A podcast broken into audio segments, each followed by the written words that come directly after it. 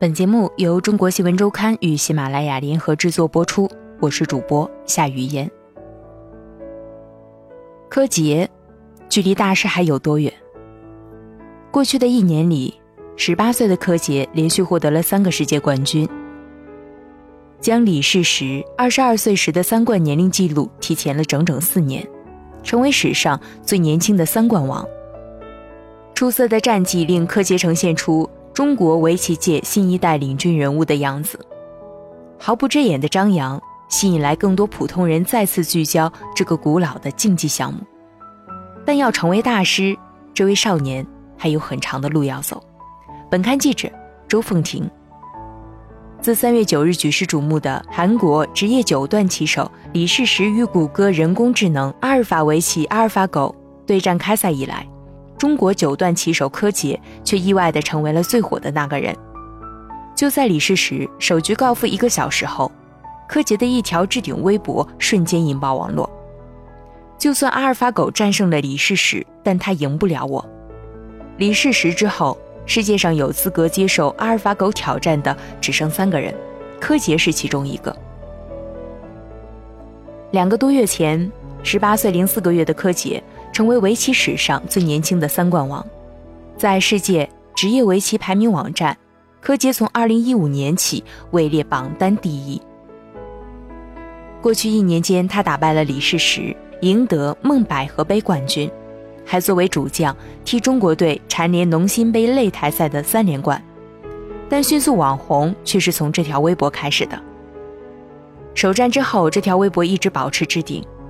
直至人机大战第三场结束，这四天里，柯洁的微博粉丝量从一万八千猛涨至四十万，追捧支持者众多，其中也不乏嘲讽和攻击之声。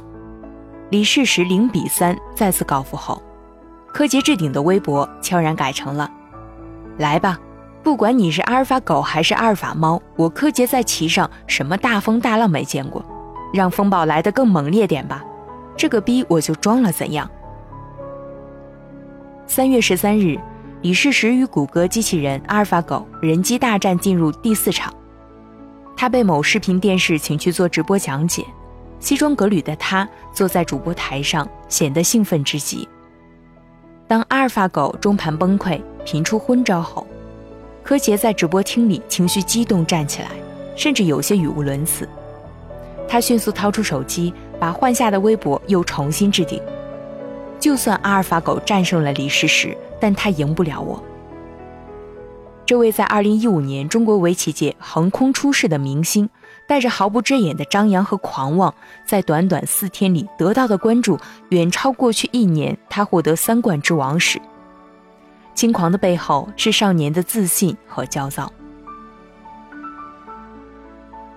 我无数次击败人类。可最后还有计算机等着我。人机大战这几天，国家围棋队领队华学明不敢接手机的陌生电话，那几乎都是要求采访柯洁的。面对一条条言辞恳切的邀请短信，他也苦于回复。作为领队，他需要保护柯洁不过分的暴露于媒体，接受重复无效的采访，避免让他处于极度兴奋的状态而怠慢了比赛。这称得上近年来中国棋界乃至世界围棋界关注度最高的赛事了。中国围棋协会主席王汝南如此评价人机大战：根据谷歌的统计数据，李世石对战谷歌阿尔法狗的在线直播播放量达到一亿次，其中有六百万来自中国。作为曾以八胜二负的战绩战胜李世石的职业棋手。柯洁比普通观众更在意这场人机大战。早在李世石代表人类智慧迎战人工智能阿尔法狗尚未开始前，柯洁就已经在微博上表示激动和期待。李世石第一局失利，柯洁按耐不住了。这两天过得很不舒服。三月十一日上午，柯洁坐在中国棋院三楼办公室的黑色沙发上。隔着一张棋盘，他对中国新闻周刊说：“第一是李世石的消极抵抗，第二是阿尔法狗真的有这样的实力，让曾经的世界第一人消极抵抗，这太可怕了。”接着他补充了一句：“虽然我有可能做到。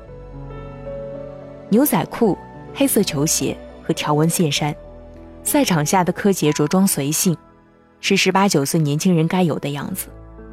手腕上戴着手镯和金链子，显得有些突兀。那都是长辈们赠送的带有祝福寓意的礼物，平日里他都带着。虽然李世石实力并不能代表我们，但既然去了，就一定要全力以赴，不能下得这么糟糕来污蔑我们职业围棋。也有可能是他面对这么多的媒体和舆论压力大，但他毕竟大小战役数千次，怎么能这么消极抵抗？我从来没有碰到李世石下这么臭的棋。在李世石零比二负于阿尔法狗的次日，柯洁在接受采访时依然对李世石前一天的消极表现耿耿于怀。柯洁的恼怒还来自于人工智能成长的速度已经超出他的预估，职业棋手岌岌可危。柯洁从学期开始就了解到围棋方面的人工智能软件，但在人机大战之前，他从没有感受到人工智能对职业棋手的威胁。人和人工智能肯定会有交战的一天，但不知道这一天来的这么快，这么突然。他说：“小时候买的围棋软件光盘，刚学习半年，柯洁就能和它抗衡，甚至还比软件略强一些。之后出现过各种程序，与之对垒也都不在话下。比如日本的 ZEN，现在职业棋手让他四到五个子也没有问题。”但面对阿尔法狗，他第一次感到没那么强烈的自信。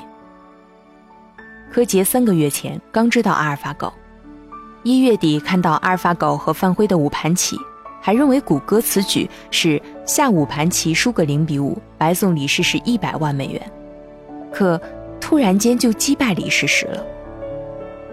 两盘棋过后，柯洁已经把阿尔法狗视为世界头号对手。对于和他对战只剩六成把握，计算机自学能力能做到五个月内有火箭般的提升，时间越往后，越让人没有自信。在李世石拿下第四局后，柯洁把胜算提高了一成，七成。在采访中，柯洁数次提到自己生不逢时，我无数次击败了人类，拿到了那么多世界冠军，可最后还有一个计算机等着我。人工智能很有可能是他无法战胜的对手。以阿尔法狗目前的学习能力，即使柯洁目前尚有胜算，可在不久的将来，机器也很有可能会赶超。柯洁还没有准备好去面对它。如果老老实实下棋，吸引不到年轻人的。不到十九岁的柯洁锐气正盛，二零一五年至二零一六年初。他用三个世界冠军追平并超越同辈，在群雄纷争的九零后棋手中突围，开始显露出新一代领军人物的潜质。二零一三年，中国棋手包揽全部六项世界围棋大赛的冠军，其中有五位九零后，包括生于一九九六年的范廷钰和闵玉婷，但没有柯洁。直到二零一五年一月十四日。柯洁在第二届百灵杯世界围棋公开赛五番棋决赛中，以三比二的比分击败邱俊，夺得冠军，直升九段。